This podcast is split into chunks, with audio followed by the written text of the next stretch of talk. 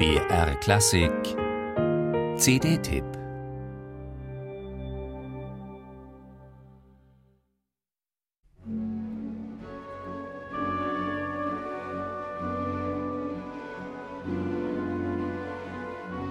Die Johannespassion ist trotz vieler Momente des Innehaltens, der meditativen Choräle und einiger kontemplativer Arien ganz sicher die dramatischere der beiden erhaltenen Passionsvertonungen von Johann Sebastian Bach.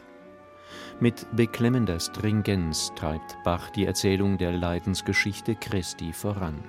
Der immer wieder fast atemlose Bericht des Evangelisten wechselt mit erregten, gelegentlich hysterischen Chören, in denen Bach dem angestachelten Volkszorn großartig Ausdruck verleiht. Hätte Bach Opern komponiert, hier bekommt man eine Idee davon, wie sie möglicherweise geklungen hätten. Sie schrien aber,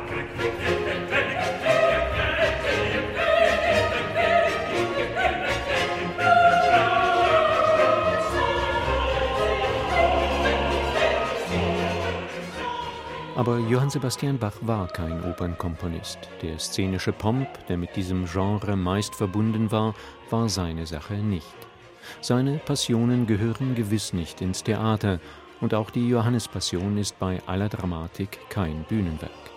Als solches inszeniert René Jacobs sie auch keineswegs in seiner fantastischen Neuaufnahme mit zwei gleichermaßen großartigen Ensembles, dem Rias Kammerchor und der Akademie für Alte Musik Berlin aber er rückt die überwältigende dramaturgische Geschlossenheit dieses Ausnahmewerkes in den Vordergrund, indem er es konsequent aus der zentralen Rolle des Chores heraus entwickelt.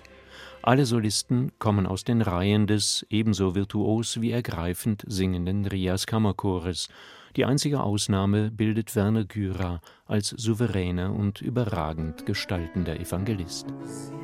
Petrus aber folgete Jesu nach und ein anderer Jünger. Die Volksszenen fächert René Jacobs überzeugend in solistische und chorische Passagen auf, was nicht nur zu packenden musikalischen Steigerungen führt, sondern Figuren individualisiert, Hetzer und Verführte aus der Masse des Volkes hervortreten lässt.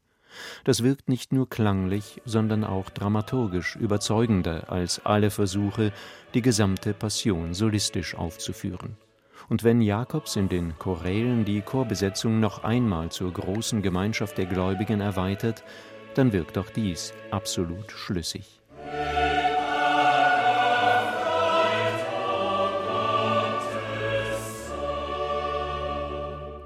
Dass Jakobs in einem Appendix noch fünf Choräle und Arien aus dem Notenmaterial der Aufführung von 1725 hinzufügt, ist ein zusätzlicher Gewinn.